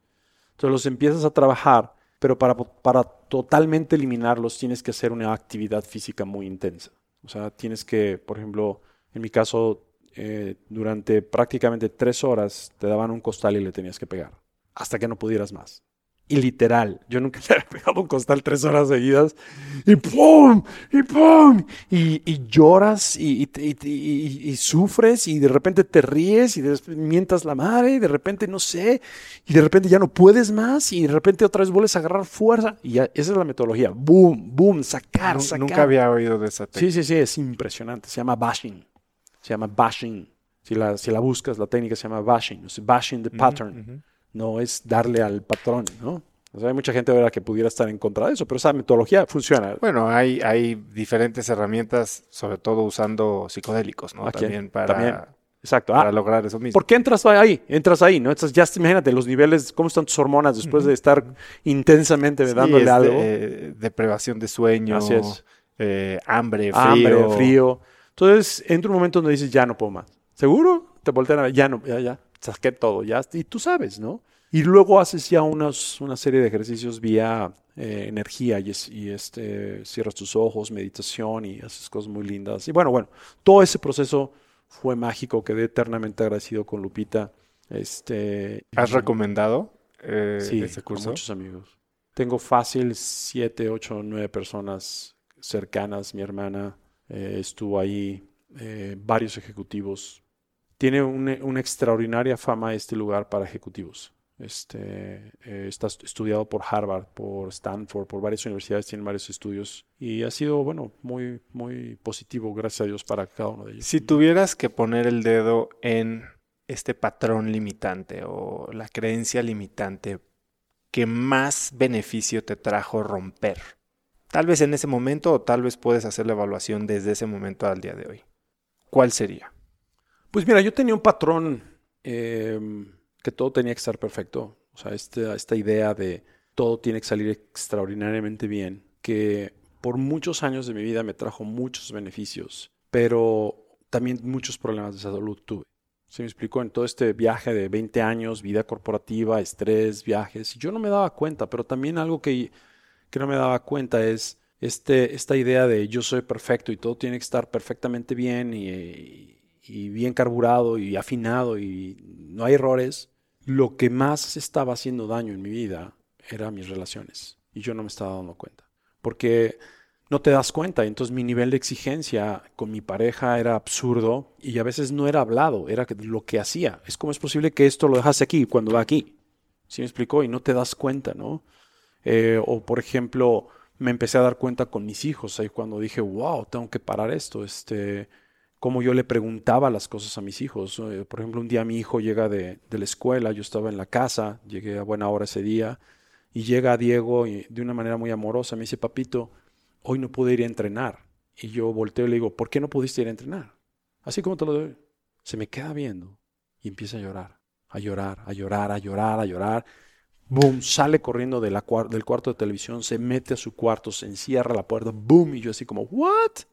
¿Qué pasó aquí? Y mi esposa, ya sabes, atrás de mí, brazos cruzados, viéndome, me dice, sigue sin entender. Y yo, ¿de qué me están hablando? O sea, acabo de llegar, me dijo que no había podido entrenar, Le pregunté por qué. y le pregunté por qué y se va llorando.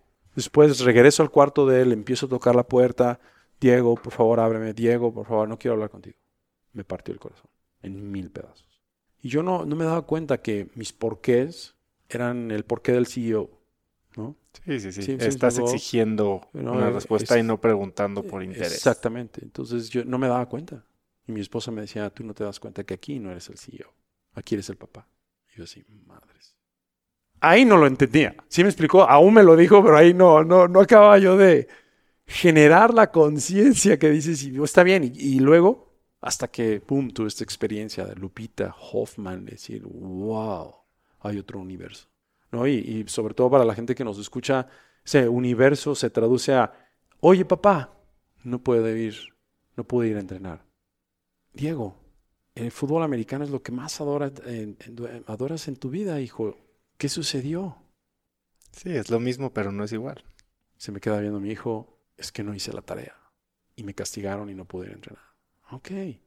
Wow, lo lamento mucho. El fútbol, ir a entrenar para ti es de las cosas más valiosas en la vida. ¿Qué puedo hacer por ti, mi amor? No, no más, papá, te lo quería compartir. Ok. Entonces, pero esas sutilezas yo no me daba cuenta. Entonces, trabajando en estos patrones, el yo soy perfecto cambió al yo amo y cuido a las personas a mi alrededor. Y es una de las cosas más valiosas que hay en mi vida. Vamos a entrarle ahora sí. Si eso aprendiste y eso te llevó a donde estás hoy. Hoy eres un coach y hoy tienes la conciencia de hacer esa pregunta desde otro contexto. Contexto. ¿Qué es un coach? ¿Qué es qué diferencia hay entre un coach y un mentor? ¿Y para quién es el coaching? Mira, yo creo que una de las cosas que antes de contestar la pregunta es importante, ya lo mencionaste, pero quiero hacer énfasis en esto. Hoy, desafortunadamente, en la vida actual, las personas están viendo más hacia afuera, menos hacia adentro. Estamos viendo más hacia afuera, buscando esta satisfacción de obtener más, dejando de ver menos hacia adentro, hacia internamente qué quiero yo, qué necesito yo. Eh, esa, yo le llamo esa alineación contigo mismo. La mayoría de personas busca ayuda cuando ya está problemas. ¿sí? No sé si sabías, pero en países como México, solo menos del 13% de la población invierte en su desarrollo personal. Pues me parece altísimo. Y es altísimo. Es la única cifra que hay como oficial, pero es 13%. ¿sí? O sea, es solo 13% de la población. O sea, eh, si quieres ponerlo más extremo, de, en otro extremo, 87 no lo hace. ¿Ok? Es- es- entonces, Para que no te asustes, ¿no? O sea, es- que también es, es como, wow. ¿no? Igual 13 no crees que he llegado fácil a esa métrica, porque si tú sumas toda la gente que va a las escuelas o, o a las maestrías o postdoctorados, en fin, el número es difícil de alcanzar. Pero bueno, vamos a suponer que eso es verdad. Entonces, una, una, una gran ciencia, más de 25 o 30 años que se ha venido desarrollando es el cómo tú te puedes cuestionar, ¿correcto? A ti mismo, cómo puedes tú trabajar en ti haciéndote las preguntas correctas para que puedas elevar tu nivel de conciencia y si elevas tu nivel de conciencia, entonces va a mejorar tu nivel de intención en la vida y si mejora tu nivel de intención en la vida, vas a poder mejorar tus acciones, ¿ok? Y tomar acciones de calidad, ¿no? Es algo que, que es muy entendible. El reto es cómo elevo mi nivel de conciencia. Entonces, ¿cómo elevas tu nivel de conciencia? Es a través de las preguntas correctas. Y un extraordinario coach está entrenado para hacer esas extraordinarias preguntas que te puedan a ti ayudar a elevar ese nivel de conciencia y tú puedas buscar esa mejor alineación o esa mayor alineación contigo mismo. La alineación no es de dónde venimos, la alineación es hacia dónde vamos, ¿verdad? Sí, es la diferencia entre una terapia psicológica. Totalmente. Me encanta que lo hayas dicho, porque ahí es donde el coach te va a hacer esas preguntas pensando en un futuro productivo para ti, ¿verdad? El terapeuta se va a ir hacia atrás y vas a decir, ok, ¿Por qué? este, ¿por qué pasó esto? Ok, entiendo que sigues enojado con tu mamá, entiendo que sigues enojado con tu hermanito de que a los dos años te rompió la muñeca que más amabas. Ok, estoy exagerando, ¿no? Entonces el terapeuta se va hacia atrás a remover todos esos patrones, todas esas limitaciones eh, que vemos, creencias que tenemos en nuestra vida y de traerte al presente. Y el coach lo que va a hacer es de aquí te va a decir, ok, ¿Qué quieres hacer? ¿Qué quieres lograr? ¿Qué te emociona al futuro? ¿Cómo lo puedes hacer? Es una sutil eh, diferencia, ¿no? La diferencia ahora con el mentor, los mentores en una gran parte pueden darte recomendaciones, son escuelas. Si me explico, la mentoría, un buen mentor lo que va a hacer es, cuéntame cómo estás, qué quieres aprender de mí, ¿no? De mi de experiencia mi particular. experiencia, de mi exper- es la gran pregunta, ¿no? Es- es de mi experiencia, ¿qué quieres aprender de mí? Ah, mira, tú fuiste el director general de todas estas empresas. Cuéntame, ¿cómo le hiciste para organizarte? Ah, ok, mira, yo definí estos cinco pilares y estás instruyendo, ¿correcto? Y también de repente como mentor sueltas buenas preguntas. ¿Y tú qué harías? O sea, después de todo lo que te compartí, ¿qué harías? Es un poquito una combinación, pero también en la mentoría buscas aprender mucho de la otra persona, ¿no? Nor- normalmente... Creo que ese es el concepto, ¿no? Así es. Es como dos vías. Y ¿correcto? normalmente el mentor es alguien con mucha más experiencia que tú, tal vez en un tema específico, tal vez de más edad. Es alguien que, que te puede acortar el camino o inclinar la curva de aprendizaje en un tema particular. ¿no? Por ejemplo, en mi caso, eh, yo siempre he sido fanático de las dos cosas. O sea, de tener un coach, que es una, es una persona que te va a ayudar a través de las preguntas correctas con una meto- metodología basado en una currícula. Te va a decir, ok, Beto, este, ¿qué es lo que más feliz te hace en este momento en tu vida? Ok, ok, ¿qué es lo que más feliz me hace? Ah, me hace feliz estar con mis hijos, con mi esposa, con mi pareja. Ok, estoy curioso. Pero ¿qué es lo que más, más feliz te hace en tu vida? Porque sí, es como pelarle ¿No? la, la cebolla, ¿no? Ah, ok. Lo que, ah, lo que más, más feliz me hace en mi vida es dar conferencias. Ah, ok, wow. ¿Te puedo hacer una pregunta? Estoy curioso. Sí. ¿Y por qué no haces más de eso? Ah, porque no tengo tiempo. Ah, cuéntame. ¿Y qué, qué tendrías que hacer para tener más tiempo? Ah, pues tendría que organizarme más. Ah, ok, cuéntame. ¿Cómo te podrías organizar más? Ah, pues tendría que hacer esto y eso. Ok, me encanta. ¿Qué podrías hacer para hacer esto y eso? Sí, exacto. El coach no te da respuestas, el, el coach no te da una clase, el coach te ayuda y te hace las preguntas para que tú solo llegues a esa respuesta Llegas que ya conoces. a esa respuesta que ya está dentro de ti. Lo que necesitas es un despertar de conciencia. Tom Landry, que fue coach de los Dallas Cowboys 29 años, decía que un coach es quien te dice lo que no quieres oír, ver lo que no quieres ver para que puedas ser quien siempre supiste que podías ser. Me encanta. Tom Landry es uno de mis... Yo soy cowboy. ¿Tú eres cowboy? Yo no soy cowboy. pero- Entonces, para mí me cayó como anillo al dedo que lo hayas dicho. Pero fíjate, hay algunos ingredientes hoy en el coach eh, si, si hoy en día alguien está buscando un coach, yo te diría primero, cualquier persona debería en algún momento en su vida tener un coach. O sea, tú decides, pero cualquier persona debería de darse ese regalo en algún momento. Decir, ok, ¿qué pasaría? ¿Qué se sentiría tener un coach, alguien que me guíe, que me inspire, ¿no? ya sea en mi nutrición, ya sea en mi trabajo, en mi vida, lo que tú quieras? Eso yo te diría es una gran recomendación. Eh, me encanta decírselo a la gente. Un gran coach, ciertas habilidades. Un gran coach tiene que saber inspirarte. O sea, tiene que ser, o sea, tienes que sentir que quieres volver a hablar con él. Sí, no es one size fits all. Así es. Sea, ¿cómo encuentras a tu coach? Dijiste hace rato algo bien interesante porque creo que yo he pasado por ese, ese proceso de siento que esta persona no es la correcta para coacharme en este momento de mi vida. Pero, ¿qué le recomendarías a alguien que quiere empezar? Mira, es una extraordinaria pregunta. Te voy a decir lo que yo hago o lo que hacen mis coaches en Irradiate More. Este, nuestra metodología siempre incluye una sesión de exploración. exploración que es gratuita. Las personas tienen que trabajar en un cuestionario de mucha profundidad. Ya desde el cuestionario, ya te puedo decir muchas cosas de lo que van a pasar en la sesión. Hoy en día, ya desde el cuestionario, dice esta persona no le puso un solo gramo de interés al cuestionario, o esta persona, wow, está emocionada del de su vida, ¿no? Lo puedes ver. Y después, eh, la sesión de estrategia está diseñada para que experimentes qué es el coaching, y esa sesión te, va, te vas a ir a casa con grandes valores agregados, pero también es bidireccional. La persona se sintió cómoda o no con el coach y tú como coach te sentiste cómoda o no con esa persona, porque es de los dos lados.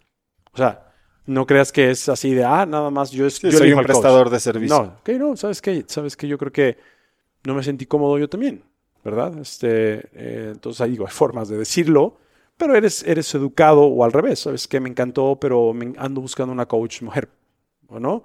O ando buscando una coach con me agregue esa perspectiva. Me encanta tu perspectiva, pero no es lo que estoy buscando. Eso es lo que a mí me podría decir un cliente. En mi caso, en los clientes que yo trabajo, me ha tocado descalificar de una manera muy educada a gente decir, no creo que estés listo para este proceso de coaching. Y te voy a decir por qué, ¿no? Y a la gente luego no le gusta que yo haga eso, pero es, es honesto, es sincero, porque tú lo, te das cuenta que hay muchas veces el coaching llega a la gente porque tu esposa te mandó, porque si no cambias te voy a correr. Es que esas partes clave. Nosotros lo vemos en Instafit, como que el coaching, tanto físico como de alto rendimiento, mental, creo que es algo que no se le puede meter a la fuerza a nadie. Si esta persona no ha comprado la idea de que es algo que está haciendo de voluntad propia porque le va a agregar valor, creo que entonces la mitad de la ecuación va a faltar siempre. El coach podrá decir misa y hacer las preguntas y él va a contestar o ella las respuestas enlatadas. Totalmente. Entonces eso es muy importante. Hace unos, hace un par de años tuve una sesión muy dura con un CEO y fue una, me acuerdo que una de las sesiones de estrategia más retadoras que hice y habíamos avanzado una hora y veinte, este, llegamos a un punto álgido a tocar una serie de temas de la, de la familia. Le hice preguntas eh, bastante retadoras para él por un tema que estaba viviendo muy personal con sus hijos y su esposa. Y, este, y me sorprendió la respuesta de esas veces que dices, wow, de esas veces que dices, ¿cómo? Pero si tus hijos están en este problema, no entiendo que tu prioridad sea el, este negocio de un millón de dólares. ¿no? Estoy exagerando, era algo como muy digo, ¿te puedo hacer una pregunta? Estoy ¿Me permites hacerte una última pregunta? Sí. ¿Por qué estás aquí? ¿Por qué viniste? Dice, porque ya no aguanto a mi esposa. Me obligó a venir. Dije, ok, wow. esto no va a funcionar. ¿No? Esto no va a funcionar. Esto tiene que ser por voluntad propia.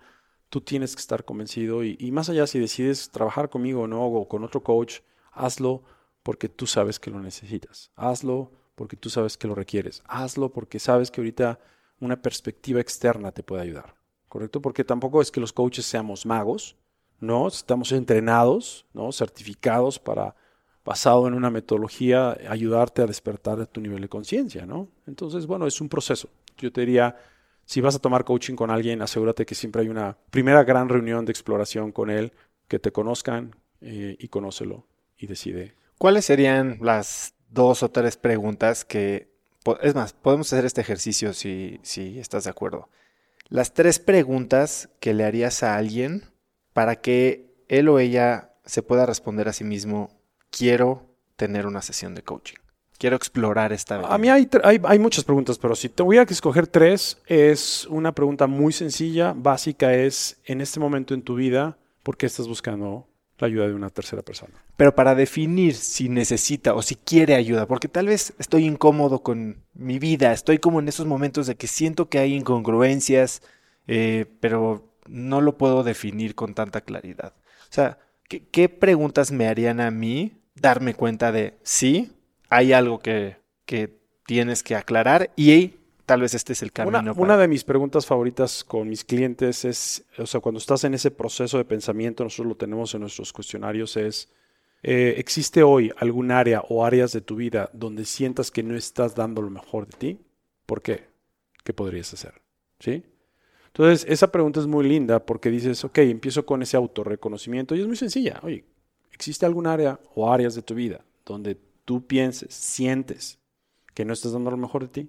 Ah, ah, es una- no, sí, la relación con mi pareja. Ok, ya me han dicho 20 veces que tengo que bajar de peso. Ok, este, eh, no estoy ordenando mi día.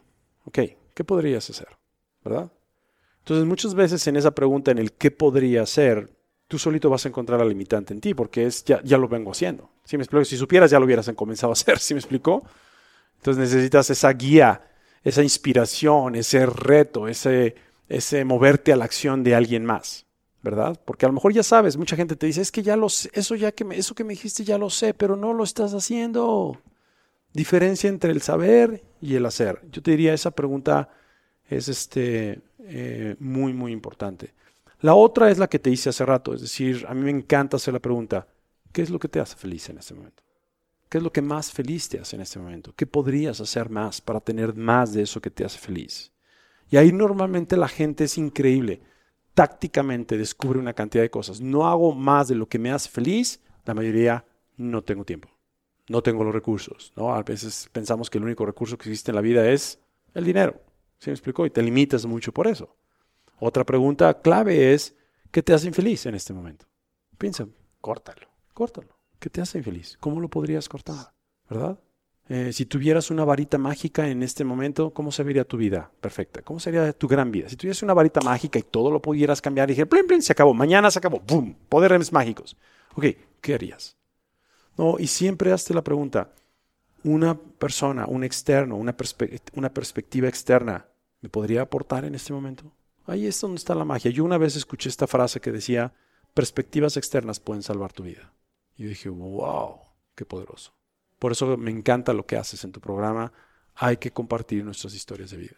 Porque simplemente a lo mejor te escucha alguien y dices, wow, ya me cambió la perspectiva, voy a hacer algo diferente en mi vida. Siempre hay que, hay que estar platicando tu historia, siempre hay que estar contando cosas porque puedes salvarle la vida a una persona. Lo dirás de broma y es la primera vez que me pasa. Yo lo posté en un video hace poco y desde que empecé el podcast creo que me ha dado. Era lo que me daba miedo hacer por el que dirán y el bullying y ya sabes. Sí, sí, sí. Decidí hacerlo. Me quité el miedo y, y la respuesta que he tenido. Creo que la gente que me podría haber bulleado no lo está haciendo y eso se los agradezco. Pero he recibido muchísimos mensajes de agradecimiento, de apoyo, de, de aliento, ¿no? Para seguirlo haciendo y eso es lo más enriquecedor que me ha pasado. Pero hace poco me llegó un mensaje de una persona que me dijo, he pensado en suicidarme. Mm. Y, y me siento motivado por los mensajes que comparten en tu podcast, por lo que estás poniendo en Instagram. Y es una responsabilidad pues, que yo nunca había sentido, ¿no? O sea, obviamente no me siento preparado para lidiar con una situación así, pero traté de encaminarlo hacia donde mejor pude. Y, y entiendo lo que tú dices, ¿no? O sea, esa, esa opinión externa que tal vez yo le pude ofrecer en 10 líneas de un mensaje, no sé si, si le agregaron una manera de ver las cosas diferente. Totalmente. No, no, no, no sí le agregaron. Sí le agregaron. ¿Sí me explicó? Porque a veces es simplemente es, es un boost. Es simplemente a veces es un empujoncito. Simplemente a veces es una pequeña perspectiva. ¿Verdad? A veces nada más es una, una reflexión y eso es lo que tú haces a través de tus Instagrams y de tus podcasts. No lo dejes de hacer nunca. No lo dejes de hacer porque perspectivas externas pueden salvar la vida de otras personas. Y ya lo viste en ese caso. Eh, a mí me ha pasado mucho en, luego en las conferencias donde no a veces nos presionan y me dicen, Beto, es que te queremos aquí, queremos que des esta gran conferencia y solo tienes una hora. Y queremos que en esa hora transformes la vida de todas estas personas. Ok, what? Espérame, este, no, no sé si se puede en una hora, pero al final una de las cosas que a mí me guían hoy en día es si me paro en un escenario de 25 personas, o me paro en un escenario donde hay 150, o me paro en un escenario de 8000, que ahora hemos tenido esa bendición, cierro mis ojos antes de las conferencias y digo, Dios, dame la oportunidad de generar un impacto, al menos en la vida de una persona. Con eso, ya tu vida valió la pena. Ya olvídate de los 10.000, ya olvídate de los 5.000, con una persona que ese día estaba buscando luz y fuiste tú esa luz, tu vida valió la pena. ¿Cómo estás haciendo eso hoy? Eh, creaste B más 20 y eso evolucionó a Irradiate More. Cuéntame qué es lo que estás haciendo en Irradiate. En Irradiate More este, surgió esta idea junto con mi socio que se llama Marco Mejía, que es un gran ser humano, una persona que amo con todo mi corazón, es como mi hermano, mi amigo. Eh, ha sido una bendición que él sea mi socio. Y Radiate More sale con la, el propósito de inspirar a las personas para que puedan dar la mejor versión de ellos y puedan alcanzar sus metas y sueños en la vida. Ese es el propósito que tenemos en Radiate More. La gran pregunta vino después, ¿y cómo le vamos a hacer? Suena muy bonito, muy romántico, y definimos cinco áreas de acción muy claras y muy bonitas. Número uno, conferencias de alto impacto. O sea, en las conferencias lo que tratamos de hacer en las conferencias con las metodologías que usamos, con lo que hemos venido aprendiendo y estudiando es la conferencia está hecha para detonar la chispa de la motivación. ¿Qué puedo hacer en una hora? ¿No? Detonar esa chispa, ese wow, no había pensado, yo puedo lograr eso, wow, creer más en mí. No hay ciertas cosas que en una hora sí lo puedes hacer, ¿no?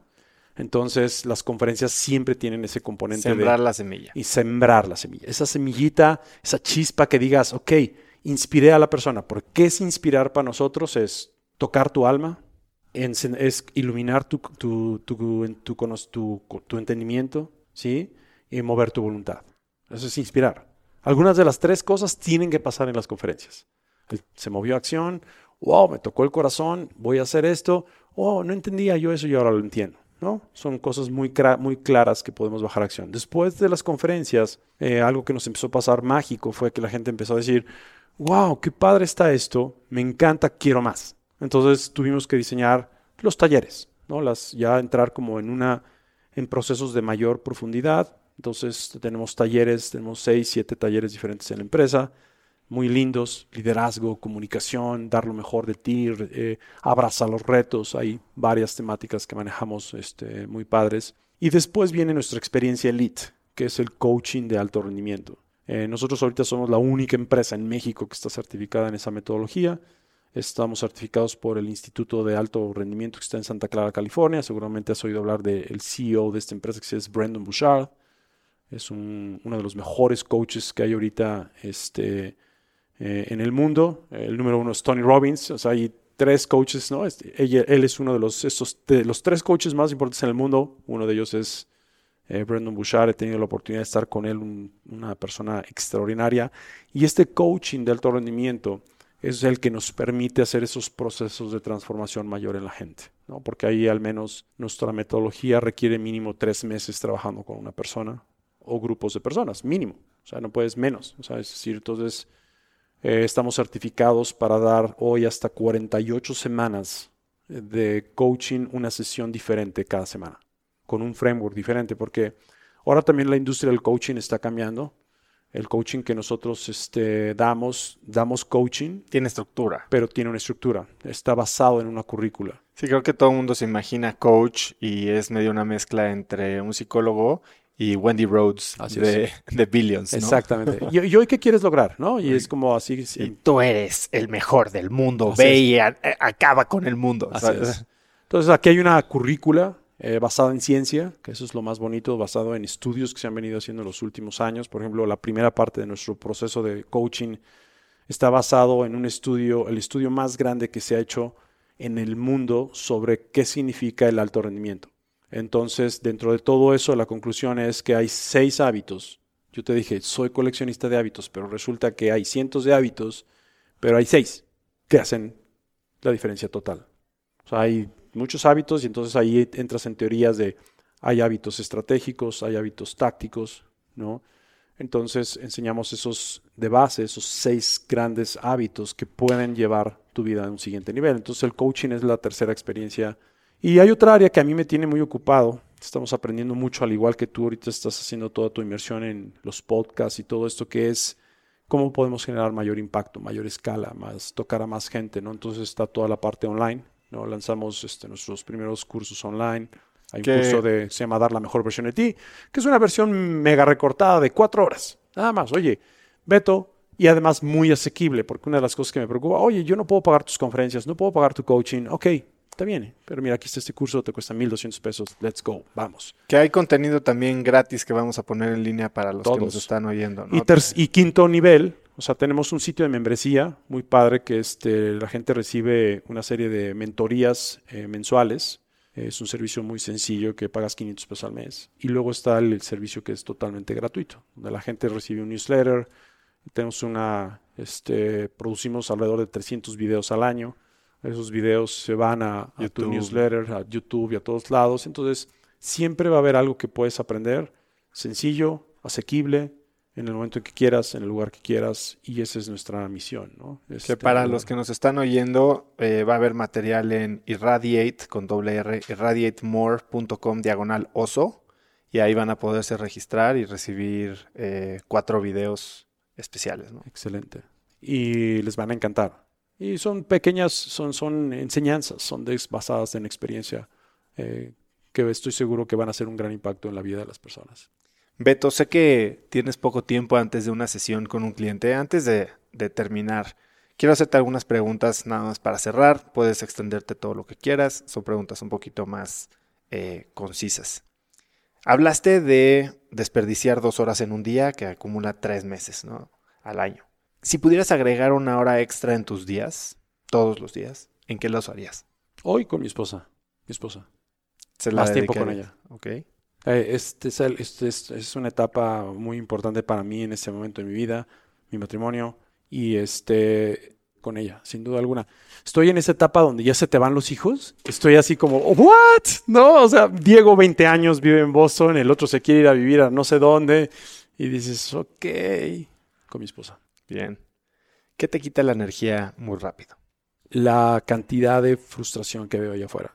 O sea, me, me o sea, me no, o sea no, no, no, sé si la, no sé si la palabra, la forma de definirlo, pero cuando me siento en una reunión y la gente solo se queja, me pone, me frustra, me pone muy de malas, me paro, me voy. Eso haces, te iba a decir, que una vez que te quitaron energía, tratas de ya. Eh, eh, abstraerte o extraerte de esos ambientes. Es demasiado tóxico hoy en día. Soy el, eh, hoy en día soy como el pitufo gruñón de mi familia porque ya me desaparecí de todos los WhatsApps. Pero es que eso es importantísimo. O sea, yo lo veo, la gente parece que ya es el deporte nacional o el pasatiempo nacional, es quejarse. Todo el mundo y vas a ver de quién te quejas o qué te pasó o quién está más jodido que el otro. En vez de platicar de, cosas positivas. Y te soy sincero, yo hay mucha gente que ahorita no soy muy no, soy muy famoso con muchos grupos de seguidores porque ya me molestan mucho también los, ¿cómo se llaman? Las fotos estas burlándose de... Los memes. Los memes, ¿no? Es, es ya, ya hay unos que no dan gracia.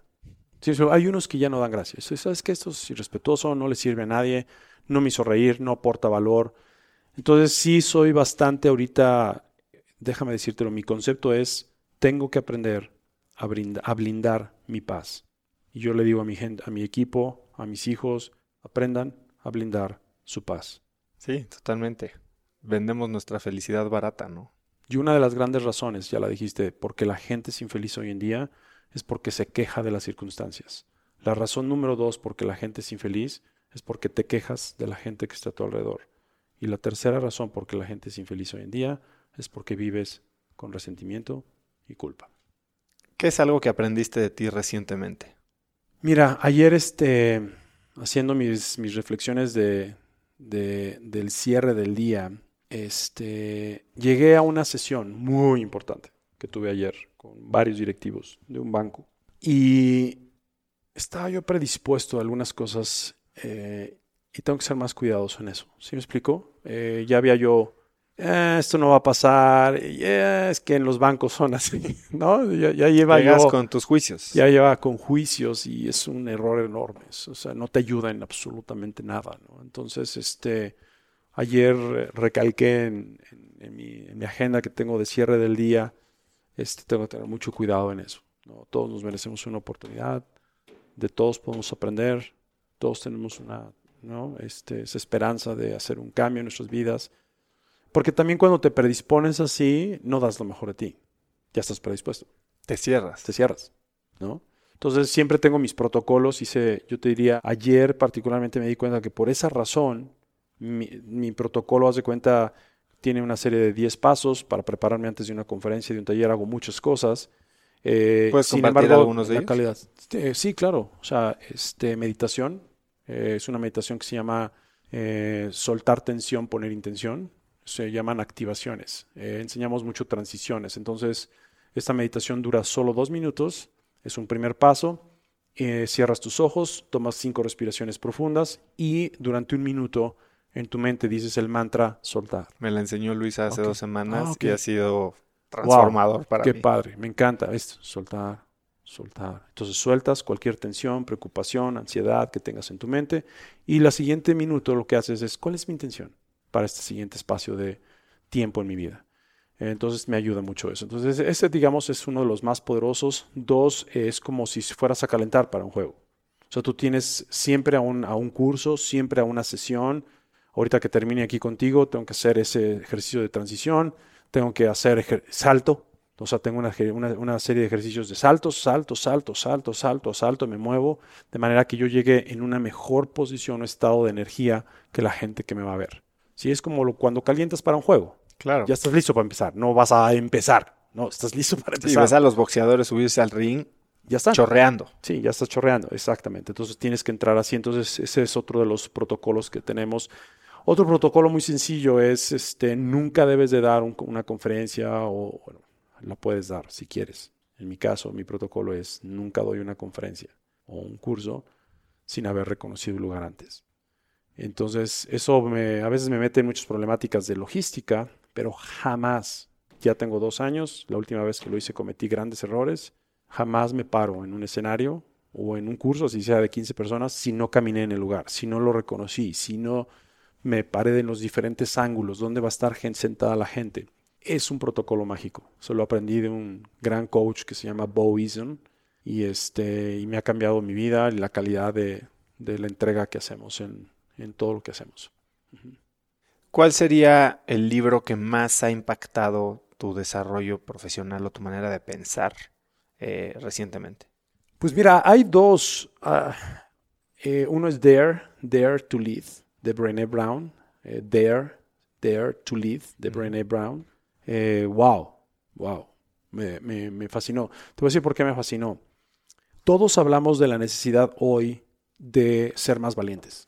¿No? O sea, es en todos lados. Es que tienes que ser más valiente y ser más. Y en México tú dices a alguien, sé más valiente, te imaginas a alguien bajándose del carro y rompiéndote la cara, ¿no? Este, ojalá de los pelos. No. Y, y el libro es muy lindo en entender qué requieres para ser más audaz, más valiente, en inglés courage en tu vida, ¿no? Entonces, eh, me, me ilustró muchísimo, me complementó muchísimo, me encanta hablar de valentía, pero no es fácil, es como la confianza. Todo el mundo habla de la confianza, todo el mundo habla de la valentía, que está bien, ¿cómo se come? ¿Cómo lo bajas a tierra? Altamente recomendable para todas las personas que lean ese libro, eh, Dare, Dare to Lead. Uno que acabo de terminar que me encantó la- el sustento científico este, de lo que hacen de hábitos es el del Club de las 5 de la mañana. Ok. Ese no sé si ya lo leíste, no me lo mencionaste pero léelo, lo acabo de ahorita. Yo lo- normalmente lo que hago es leo los libros, subrayo los libros y luego tengo una libreta donde paso mis a mano. Nunca lo hago en computadoras, es mi, mi, mi hábito. Paso todas mis notas eh, en un cuaderno que tengo especial para ¿Y eso. regresas a leerlo periódicamente? Totalmente. Mis notas son oro molido para mí. O sea, esas mis notas. Tengo libre. Mi, mi esposa se burla, pero tengo un área donde tengo cuadernitis. ¿No? Entonces tengo todos mis cuadernitos y entonces cuando voy a dar una conferencia o, o un taller saco, ah, me acordé que aquí escribí esto, boom, lo saco y lo leo y digo, ok, listo, vamos. Yo hago algo similar, sí lo hago online en Evernote para tenerlo en mi celular y demás, eh, pero sí como que oigo muchos audiolibros y de repente pauso, grabo una frase, un concepto. No tengo así ocho hojas de notas de cada libro, pero sí trato de llevarme algunos conceptos y sí lo regreso a leer. Por ejemplo, para venir hoy a platicar contigo, regresé a leer algunas notas de libros que había leído. Y un libro que es muy bueno, nosotros se lo regalamos mucho a clientes, este... Hay dos libros que regalo mucho, me encanta regalar estos dos. Es, uno es el de Hábitos de Alto Rendimiento, eh, no sé si lo has visto. De Los seis hábitos de... eh, High Performance Habits. Ah, no, se llama el libro. High Performance Habits. Este, ¿No es eh, el de Six Habits of Highly Effective People? no, este se llama High Performance Habits. El, el autor es eh, Brandon Bouchard. Ok. Es un extraordinario este, libre, libro. Y el otro que me encanta regalar, sobre todo a CEOs, directivos generales y todo esto, se llama Un líder sin título. Este, vale la pena que, lo, que, que la gente que esté buscando ese despertar interior eh, lea ese libro. Voy a incluir los links a todos estos libros en cracks.la diagonal beto para que puedan ver. Les va a encantar. Este, esos son libros recientes que he estado eh, revisitando mucho, este, me han ayudado mucho. Ahorita estoy, estoy en medio de terminar la biografía de, de, de Michelle Obama. Este, ahorita en Estados Unidos, el libro de Michelle Obama y de una señora que conocí hace tres meses en Miami que me sorprendió, se llama eh, Ra- Rachel Hollis. Son los dos bestsellers, son los dos libros más vendidos en los Estados Unidos ahorita. Michelle Obama, Rachel Hollis. El de Rachel Hollis se llama Girls, Watch Your Face. Eh, y a mí me sorprendió esta mujer impresionante. O sea, yo la vi, la conocí gracias a Brendan Bouchard y a Dean Graziosi. ¡Wow! Con esta señora. Y era una señora que se dedicaba a ser wedding planner. Nada más, eso es lo que hacía en su vida. Y ahora se le escribió un libro, ¡pum! Bestseller a nivel nacional. Impresionante la señora. Eh, pero altamente recomendable ese libro, eh, Rachel Hollis, Girls, Watch Your Face. Y bueno, ya ahora que termine el de Obama te diré, pero estoy muy entretenido con esa biografía. Por último, cuando piensas en la palabra éxito, ¿en quién es la primera persona que piensas? Pues mira, hay una persona que admiré mucho, Bill Gates me fascina. O sea, este señor, yo lo he visto, tuve la oportunidad de estar unas 7, 8 veces con mi vida. Eh, tuve la oportunidad como directivo de Microsoft estar con él como en sesiones muy, pues, hola Bill, así. O sea, hola Bill, ¿cómo estás? Hey Beto, how are you? How, how are you doing today? Me sorprende su sencillez, o sí me explico su sencillez, cómo lleva él su matrimonio, eh, cómo se preocupa en la educación de sus hijas, este, sus principios, valores de vida, el, cómo en un momento de su vida dice, ok, tengo todo esto que no es lo que me define a mí como persona, ¿qué voy a hacer para entregar toda mi fortuna al mundo y a la sociedad? Y cómo, y cómo hace las cosas. O sea, una de las cosas que más me sorprende de este señor es cómo hace las cosas. O sea, dijo, no dijo, voy a poner una fundación y a ver qué pasa. Voy a poner la fundación. Ujú. Sí, una fundación de 60 mil millones de dólares. Es como, ¿what?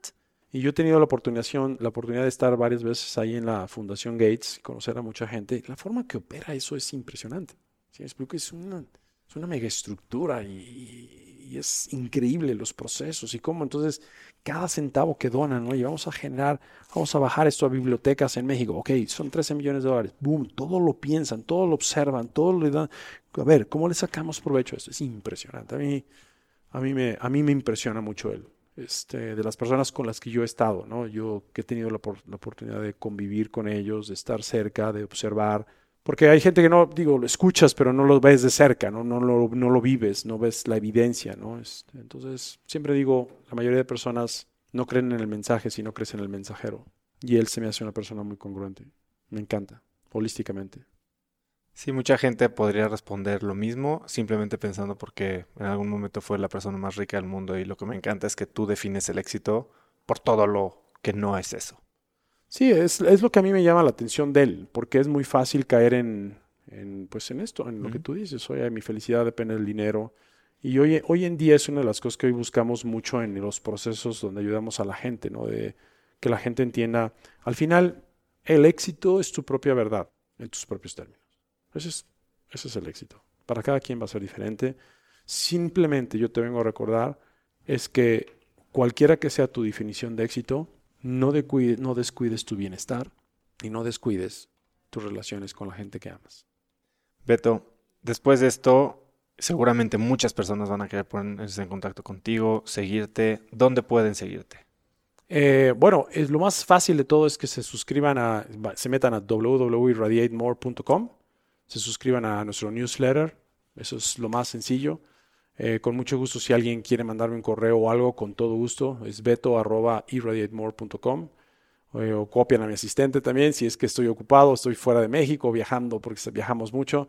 Es Marta TH, Marta TH, eh, Marta, Marta con TH, este, arroba irradiatemore.com. Redes, YouTube. Estamos en redes, este, Facebook, este, Instagram, LinkedIn, lo que quieras. Ahí me encuentras por Juan Alberto González Esparza o Irradiate More este, estamos en, todas las redes. Y van a estar los materiales en irradiatemore.com diagonal oso, ¿no? Excelente. Beto. Me encanta. No me queda más que agradecerte, de verdad es una plática muy rica. Creo que eh, dejamos cosas o se llevan o se quedan cosas muy prácticas que la gente puede empezar a usar desde el día de hoy, que ese es el punto de este podcast. Eh, y digo, al menos a mí me reforzó la creencia de que estoy haciendo lo correcto. Totalmente. Buscando las cosas que me, que me llenan, que me hacen feliz y pidiendo ayuda cuando, antes de necesitarla, ¿no? Claro. Beto, muchas gracias. Eres un crack. Ah, no, a ti, este, te, te felicito eh, por todo lo que estás haciendo. Muchas bendiciones en, esta, en este proyecto, mucha luz y fuerza. Y una de las cosas que Luisa me dijo, este va a encantar, este oso conocerlo. ¿Saben qué? Hoy yo le digo a la gente, no juegues a ser promedio. Don't play average. Hoy es tan fácil hoy ser, ser promedio. Si te vas a meter a hacer algo, empieza por algo que valga la pena. Y go full in, go full in, go full in. No, no estamos, este mundo, se lo digo a mis hijos y mis hijos se me quedan viendo, papá, hey, cálmate, aquí no estás dando una conferencia. Es que hoy no estamos para jugar promedio. Don't play average. Y por eso me encanta lo que estás haciendo y ojalá que todos nuestros radioescuchas eso lo capten. Si hay una cosa que se lleve en el día de hoy es no jueguen a ser promedio. Es muy fácil caer en las distracciones, es muy fácil caer en la borregada, es muy fácil caer en jugar promedio. Hoy estamos viviendo una era, una época donde tienes que duplicar tus esfuerzos. Go full in. Métete. ¿Vas a hacer algo? Go full in. Como lo estás haciendo ahorita en tu podcast, como estás haciendo ahorita en, en tu empresa, en Instant Fit, go full in. El mundo no quiere gente por medio. Se requieren líderes de la nueva era. Es el momento y es el hora. Pues muchísimas gracias. A ti. Padrísimo estar aquí. Gracias. A ti. Esta plática con Beto tocó muchos de los temas que más me han aportado a mí en los últimos años. Si te gustó, suscríbete en iTunes o Spotify y así cada lunes tendrás un nuevo episodio similar. También por favor califícanos con 5 estrellas para que más gente nos encuentre. Suscríbete también gratis a Viernes de Cracks, que es el mail que mando cada viernes, con 5 tips o recomendaciones que me dan mis invitados y que te dejarán algo bueno que comentar el fin de semana. Es muy fácil, simplemente ve a cracks.la diagonal viernes y déjame tus datos. Si aprendiste algo de este episodio, mencióname en Instagram como arroba osotrava. Me encanta ver dónde escuchas el podcast y si aprendiste algo lo podemos comentar. Puedes también encontrar links a todo lo que hablamos Beto y yo hoy en cracks.la diagonal Beto. Ahí están los links a los libros que mencionó y a muchas otras cosas. Eso es todo por hoy. Yo soy Osotrava y espero que tengas una gran semana.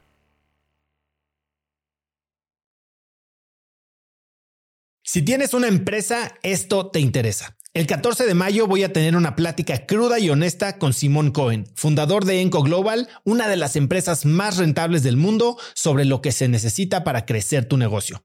Después de muchos años en el mundo del emprendimiento y con la perspectiva de los cracks a quienes he entrevistado, hoy sé que la realidad es que no existe un secreto si es que quieres escalar. Lo que sí funciona es tener hábitos y sistemas sólidos, claridad en tus metas y aprender de quienes lo están logrando todo hoy, en tiempo real. Te invito a Business Hackers, un evento virtual en el que por primera vez Simón nos contará los detalles de su negocio para entender qué hay detrás de ese éxito y qué es lo que se necesita para replicarlo en tu propia empresa. Conéctate a Business Hackers desde donde estés el próximo 14 de mayo. Inscríbete hoy mismo en cracks.la diagonal hackers y encuentras el link en la descripción de este episodio.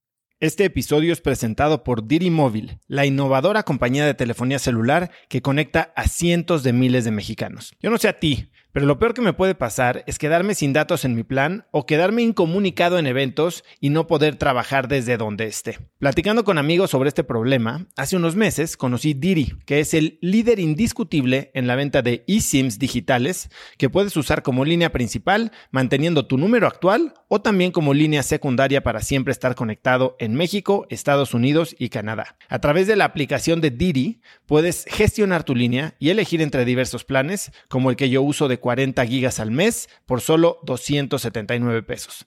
Por escuchar cracks, Diri te regala 7 días de servicio ilimitado totalmente gratis descargando tu eSIM gratis en diri.mx diagonal cracks. Diri se escribe D de dedo y R I.mx diagonal cracks.